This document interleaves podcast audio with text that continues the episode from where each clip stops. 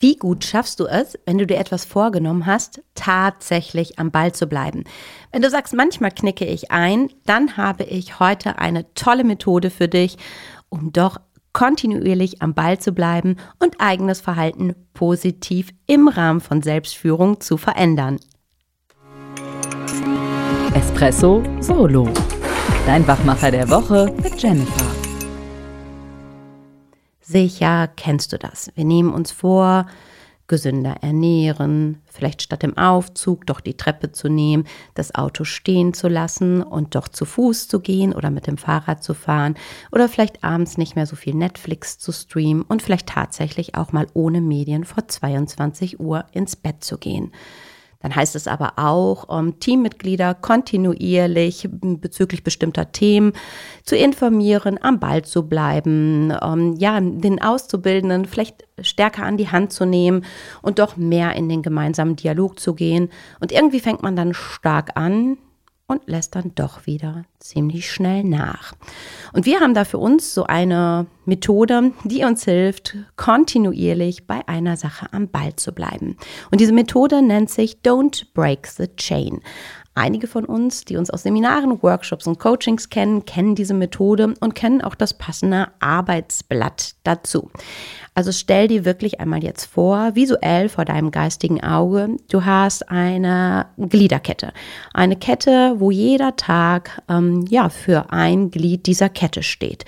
Diese Glieder sind ineinander verbunden, verwoben und starten mit dem heutigen Datum. Also wenn du jetzt, wenn du die Folge hörst, auf den Kalender schaust und siehst, okay, der so und so vielte XY, ist dein Startpunkt deiner Kette. Und dann läuft diese Kette mindestens, mindestens bis Ende diesen Jahres weiter.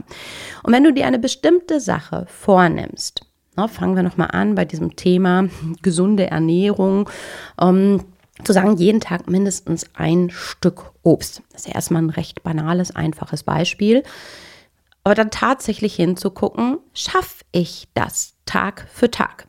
Und das heißt, wenn du deinen Apfel oder welches Obststück du dir auch auswählst, tatsächlich an diesem besagten einen Tag gegessen hast, darfst du bei deiner Kette auf deinem Dokument oder im Kalender einen ähm, Haken setzen, ein Kreuzchen setzen. Du kannst auch ein Smiley oder ein Herzchen da reinsetzen, was du möchtest. Aber du siehst, heute hast du diese eigene Aufgabe gemeistert. Und dann heißt es tatsächlich, damit diese Kette stark und stabil bleibt, jeden Tag am Ball zu bleiben. Weil umso mehr Brüche halt drin sind, umso poröser wird das Ganze. Und ähm, ja, die Challenge ist verloren. Also schau ganz bewusst hin, was ist dir wichtig, was möchtest du ändern und fange da wirklich auch mit ganz kleinen und ganz, ganz konkreten Dingen an. Vielleicht nochmal ein anderes Beispiel, wenn du sagst, hm, Ernährung ist bei mir schon tippitoppi. Ich habe es diese Woche in einem Workshop gehabt, wo wir das Thema hatten, positiv kommunizieren. Dass das Team sagte, hm, irgendwie nutzen wir viel zu viele negative Worte. Das heißt für mich im ersten Step erstmal festzulegen, welches Wort möchte ich nicht mehr sagen und gegen welches positive Wort oder Formulierung tausche ich es aus. Und wenn es zum Beispiel der Begriff Problem ist, die, die uns kennen, wissen, Problem ist ein absolutes Unwort. Und auch in der Kombination kein Problem streichen wir dieses Wort komplett raus und ersetzen es halt gegen Herausforderung oder statt kein Problem für sie, für dich gerne. So, wenn du sagst, mir ist es jetzt wichtig, diesen Begriff auszumerzen und den neuen in meinen Wortschatz wirklich aufzunehmen. Bewusst hinzugucken, abends zu, zu resümieren, habe ich es hinbekommen oder habe ich es nicht hinbekommen? Vielleicht nimmst du dir einen Sparringspartner mit ins Boot, wenn du sagst, du teilst dein Büro mit einer anderen Person, dass die auch ganz wachsam mit hinhört und sagt, hey, halt, stopp, da war es wieder. Und wenn wir jetzt zu unserer Kette kommen, da finde ich es wichtig, bei diesem konkreten Kommunikationsbeispiel, dass du eben nicht sagst, oh, da war es schon wieder einmal Problem und ich setze das Kreuzchen nicht, sondern was ich da in dem Fall besonders finde, ist, dass du dich tagtäglich mit deiner Kommunikation auseinandersetzt, dass Kommunikation nicht etwas ist, was einfach so passiert oder nebenbei oder wo du sagst, da habe ich keinen Einfluss drauf, sondern dass es wirklich ein Kettenglied ist, an dem du aktiv arbeiten kannst.